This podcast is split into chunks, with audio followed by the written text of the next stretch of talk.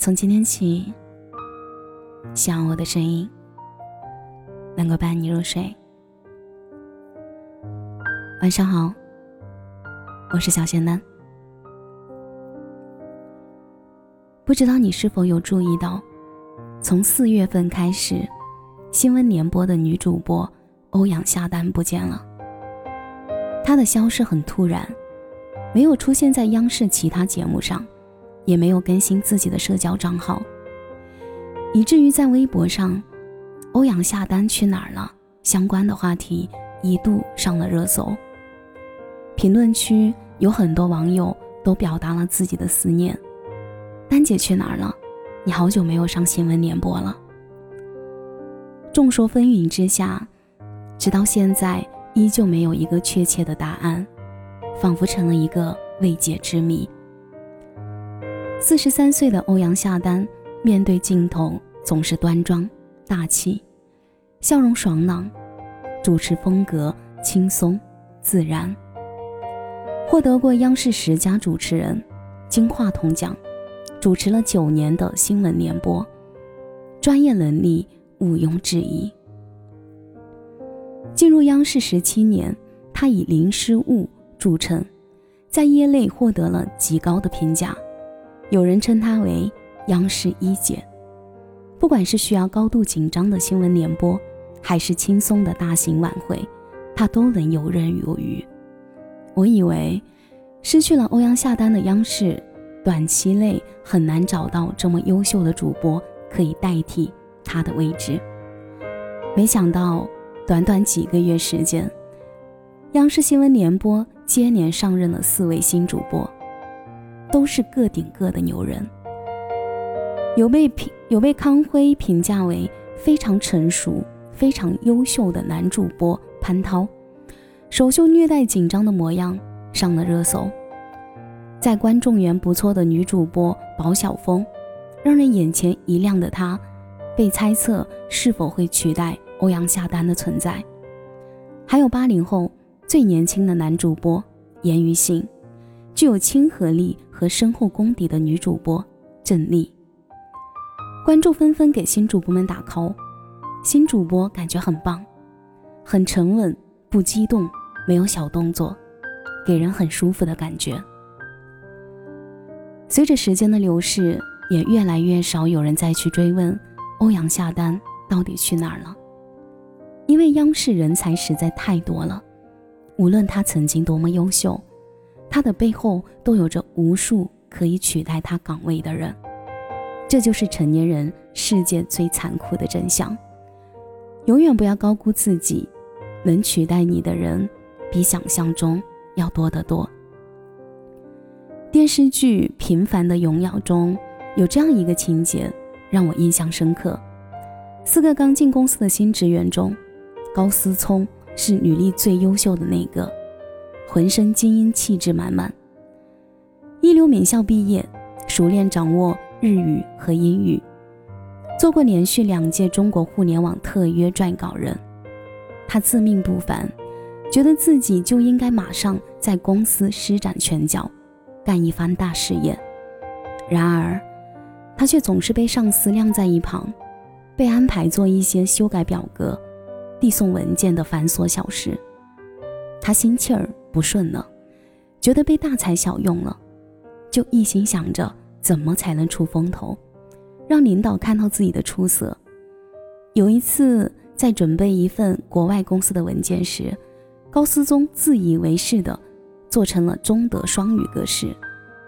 就在他自鸣得意，等着夸奖和赞扬时，上司的话给他从头到脚浇了一盆冷水。报告内容累赘，格式不符合标准，翻译的德文也犯了很多语法错误。如果不能改到完美无瑕，就还是弄成单纯的中文格式吧。他这时才知道自己的眼高手低。自以为是，有多么的幼稚和可笑，连最简单简单的基本操作都没有掌握熟练，就想着碾压他人，实在是太高估自己了。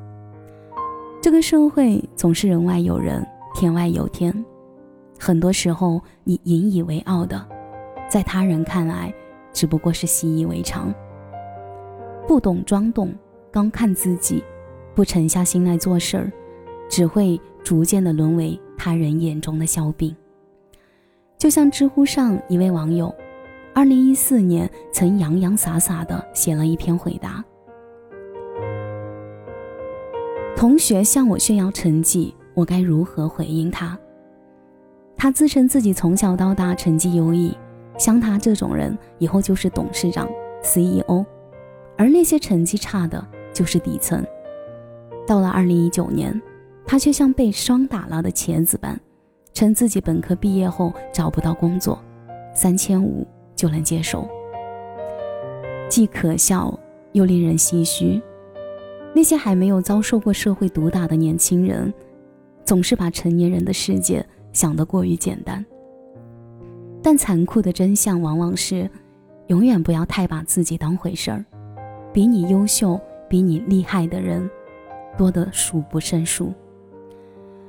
一位年轻有为的指挥家达姆罗斯，二十几岁就已经当上了乐队的指挥，因此非常洋洋得意。他认为自己的才华盖世，没有任何人能取代得了，自己就是全乐队的灵魂。然而有一天，要开始常规排练的时候，他发现自己忘记带指挥棒了，准备回家去拿。他的秘书却和他说：“不要麻烦跑一趟了。”你问乐队里其他人借一下不就好了？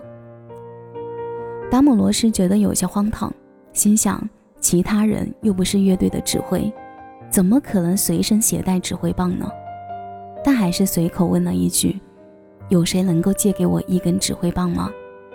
意想不到的事情发生了，大提琴手、首席小提琴手和钢琴师，每个人都从口口袋里掏出了一根指挥棒。那一刻，达蒙罗是一下子清醒过来了。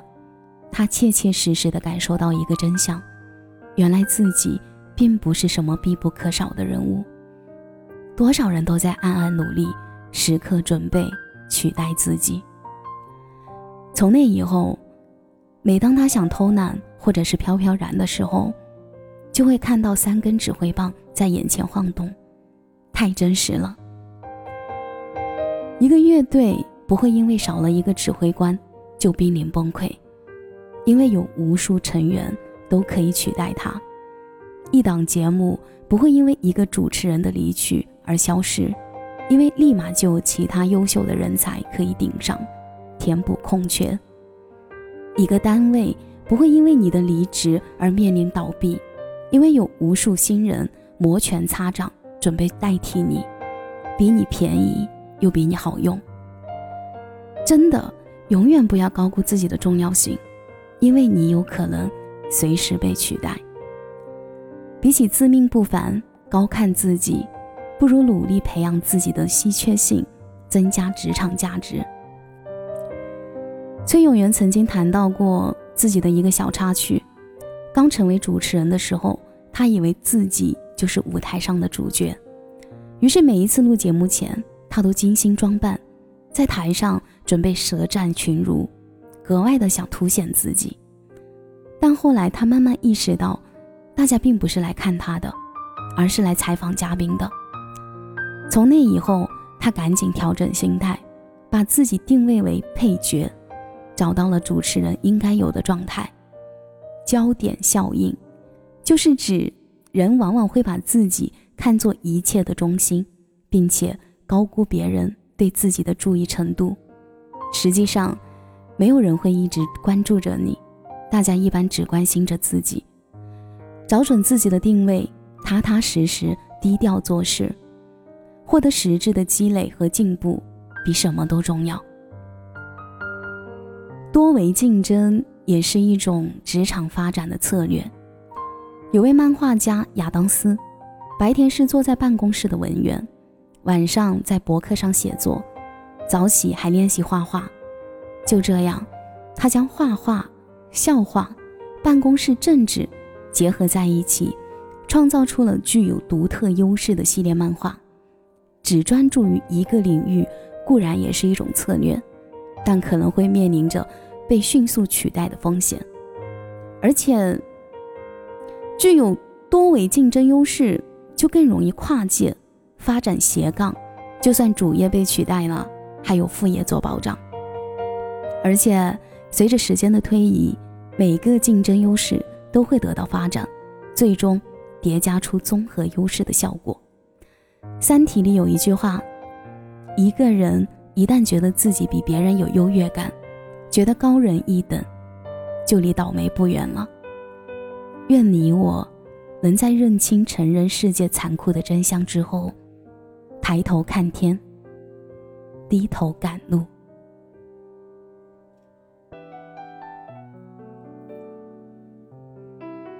感谢你的收听，我是小仙丹。如果你刚好喜欢我的声音，记得点点关注，给仙丹五星好评哦。节目的最后，祝你晚安，有个好梦。有人嫌贫爱富，有人唯利是图，有人精打细算，有人满不在乎。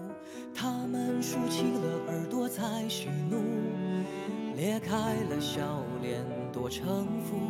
不过想在平凡世界里找宝物，才会哭着笑着装糊涂。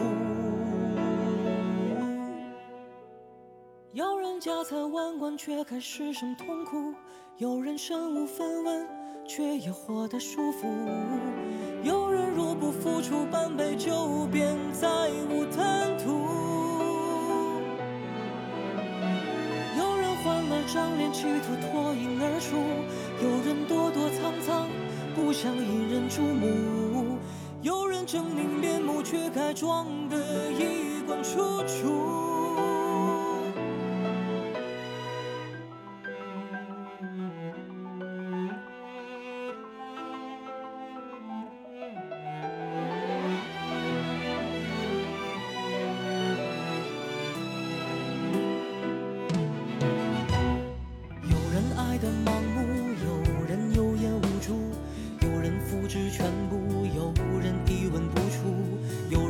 求幸福，有人清醒孤独，有人撞破头颅，有人原地踟蹰。我们瞪大了眼睛才失误，磨尖了牙齿学贪图。不过想在平凡世界里找宝物，才会哭着笑着装糊涂。有人家财万贯却开始声痛苦，有人身无分文却也活得舒服。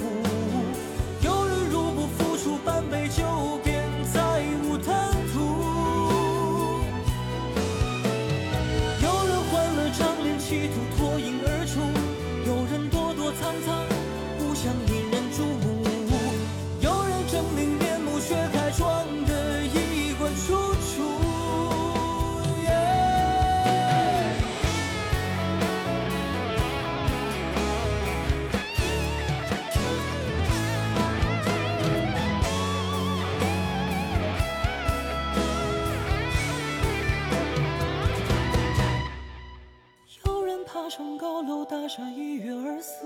只为让亏欠他的人吃场人命官司，落下时才看见楼里多少难以启齿。有人白天笑脸迎人敷衍去世，只为半夜酒后看泪说的雄心壮志。